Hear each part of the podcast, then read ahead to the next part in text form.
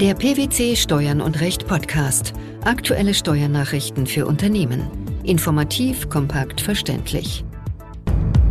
Herzlich willkommen zur 260. Ausgabe unseres Steuern und Recht Podcasts, den PwC Steuernachrichten zum Hören. In dieser Ausgabe beschäftigen wir uns mit folgenden Themen. Unternehmereigenschaft von Aufsichtsratsmitgliedern. Lohnsteuerpauschalierung bei zusätzlich zum geschuldeten Arbeitslohn erbrachten Arbeitgeberleistungen. Untergang von Gewerbeverlusten bei Betriebsverpachtung. Wenn das Mitglied eines Aufsichtsrats aufgrund einer nicht variablen Festvergütung kein Vergütungsrisiko trägt, dann ist es nicht als Unternehmer tätig. Dies hat der Bundesfinanzhof entgegen seiner bisherigen Rechtsprechung in einem aktuellen Urteil entschieden. Welcher Sachverhalt ging der Entscheidung voraus? Der Kläger war leitender Angestellter der SAG und zugleich Aufsichtsratsmitglied der EAG, deren Alleingesellschafter die SAG war. Nach der Satzung der EAG erhielt jedes Aufsichtsratsmitglied für seine Tätigkeit eine jährliche Festvergütung von 20.000 Euro oder einen zeitanteiligen Anteil hiervon. Der Kläger wandte sich gegen die Annahme, dass er als Mitglied des Aufsichtsrats Unternehmer sei und in dieser Eigenschaft umsatzsteuerpflichtige Leistungen erbringe.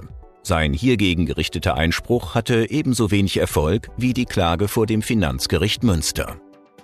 Der Bundesfinanzhof gab der Revision statt und hob die Entscheidung der Vorinstanz auf. Wie fiel die höchstrichterliche Begründung aus?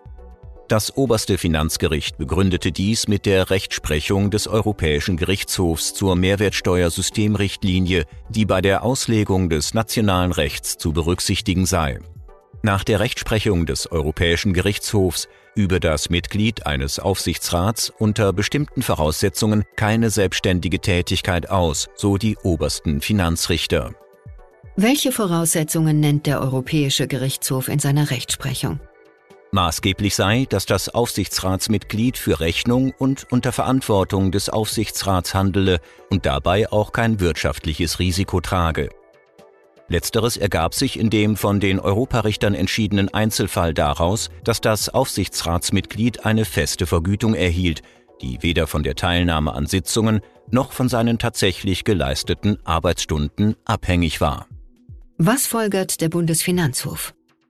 Der Bundesfinanzhof hat sich dem in seinem neuen Urteil unter Aufgabe bisheriger Rechtsprechung für den Fall angeschlossen, dass das Aufsichtsratsmitglied für seine Tätigkeit eine Festvergütung erhält.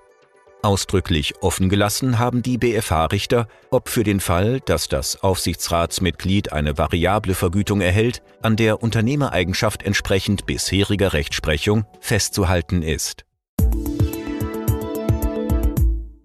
Das Bundesfinanzministerium hat in einem Schreiben vom 5. Februar 2020 zur Rechtsprechungsänderung des Bundesfinanzhofs in Sachen Lohnsteuerpauschalierung bei Gewährung von Zusatzleistungen und Zulässigkeit von Gehaltsumwandlungen Stellung genommen.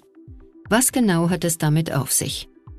Mit Urteil vom 1. August 2019 hatte der Bundesfinanzhof seine bis dahin geltende Rechtsprechung zu der in verschiedenen Steuerbefreiungs- und Pauschalbesteuerungsnormen oder anderen steuerbegünstigenden Normen des Einkommensteuergesetzes enthaltenen Tatbestandsvoraussetzung geändert, wonach die jeweilige Steuervergünstigung davon abhängt, dass eine bestimmte Arbeitgeberleistung zusätzlich zum ohnehin geschuldeten Arbeitslohn erbracht werden muss. Wie war die Ausgangslage im Streitfall? Im Streitfall hatte der Kläger mit seinen Arbeitnehmern unter anderem einen pauschalen Zuschuss für die Internetnutzung vereinbart. In den jeweiligen ergänzenden Vereinbarungen war geregelt, dass diese zusätzlichen Leistungen nicht unter den Freiwilligkeitsvorbehalt fielen.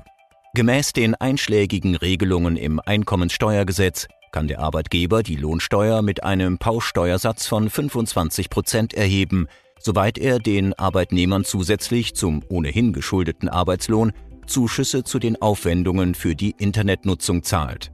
Nach der bisherigen und nunmehr überholten Rechtsprechung des Bundesfinanzhofs konnten nur freiwillige Arbeitgeberleistungen zusätzlich in diesem Sinne erbracht werden. Daran hält das oberste Finanzgericht seit seinem Urteil vom 1. August 2019 nicht mehr fest. Welche Ansicht vertreten die BFH-Richter stattdessen? Die BFH-Richter verneinen nun, dass bestimmte Steuervergünstigungen für Sachverhalte mit Gehaltsverzicht oder Umwandlung durch die Zusätzlichkeitsvoraussetzung ausgeschlossen werden.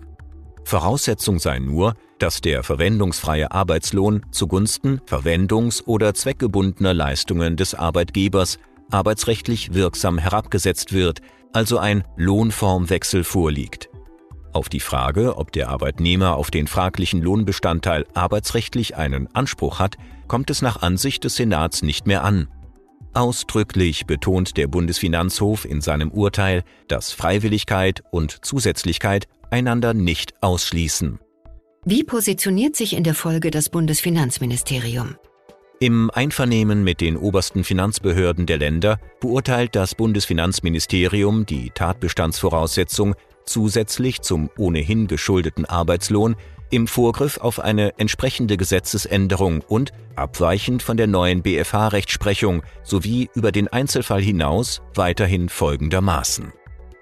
Vom Arbeitgeber oder auf seine Veranlassung von einem Dritten gewährte Leistungen für eine Beschäftigung werden nur dann zusätzlich zum ohnehin geschuldeten Arbeitslohn erbracht, wenn die Leistung nicht auf den Anspruch auf Arbeitslohn angerechnet, der Anspruch auf Arbeitslohn nicht zugunsten der Leistung herabgesetzt, die verwendungs- oder zweckgebundene Leistung nicht anstelle einer bereits vereinbarten künftigen Erhöhung des Arbeitslohns gewährt und bei Wegfall der Leistung der Arbeitslohn nicht erhöht wird.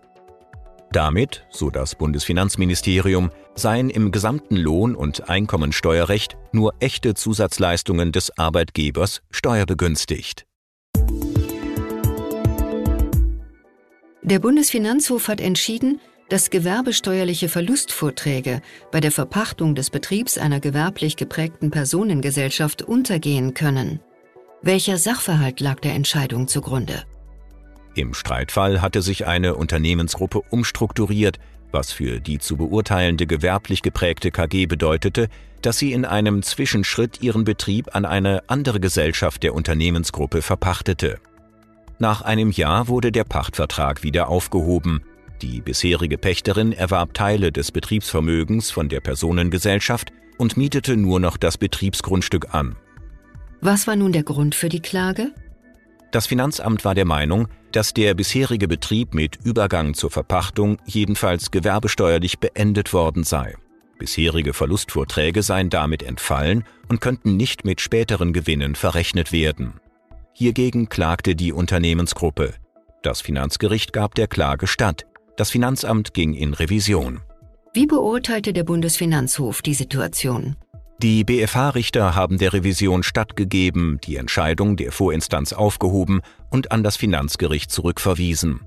Die Richter führten aus, dass es, entgegen der Auffassung des Finanzgerichts, nicht ausreicht, wenn der Gewerbebetrieb im Anrechnungsjahr wieder mit dem des Verlustentstehungsjahrs identisch ist, in der Zwischenzeit aber die werbende Tätigkeit nicht nur vorübergehend unterbrochen oder eine andersartige werbende Tätigkeit ausgeübt wurde. Vielmehr muss die Unternehmensidentität ununterbrochen bestanden haben. Sollte sich im zweiten Rechtsgang ergeben, dass es mit der Verpachtung zu einer Betriebsaufspaltung gekommen sei, habe die Unternehmensidentität von der Verpachtung an für die Dauer der personellen und sachlichen Verflechtung fortbestanden. Die Unternehmereigenschaft von Aufsichtsratmitgliedern die Lohnsteuerpauschalierung bei zusätzlich zum geschuldeten Arbeitslohn erbrachten Arbeitgeberleistungen sowie der Untergang von Gewerbeverlusten bei Betriebsverpachtungen. Das waren die Themen der 260. Ausgabe unseres Steuern und Recht Podcasts, den PwC Steuernachrichten zum Hören. Wir freuen uns, dass Sie dabei waren und hoffen, dass Sie auch das nächste Mal wieder in die PwC Steuernachrichten reinhören. Steuerliche Beiträge zum Nachlesen finden Sie in der Zwischenzeit unter blogs.pwc.de slash steuern und recht.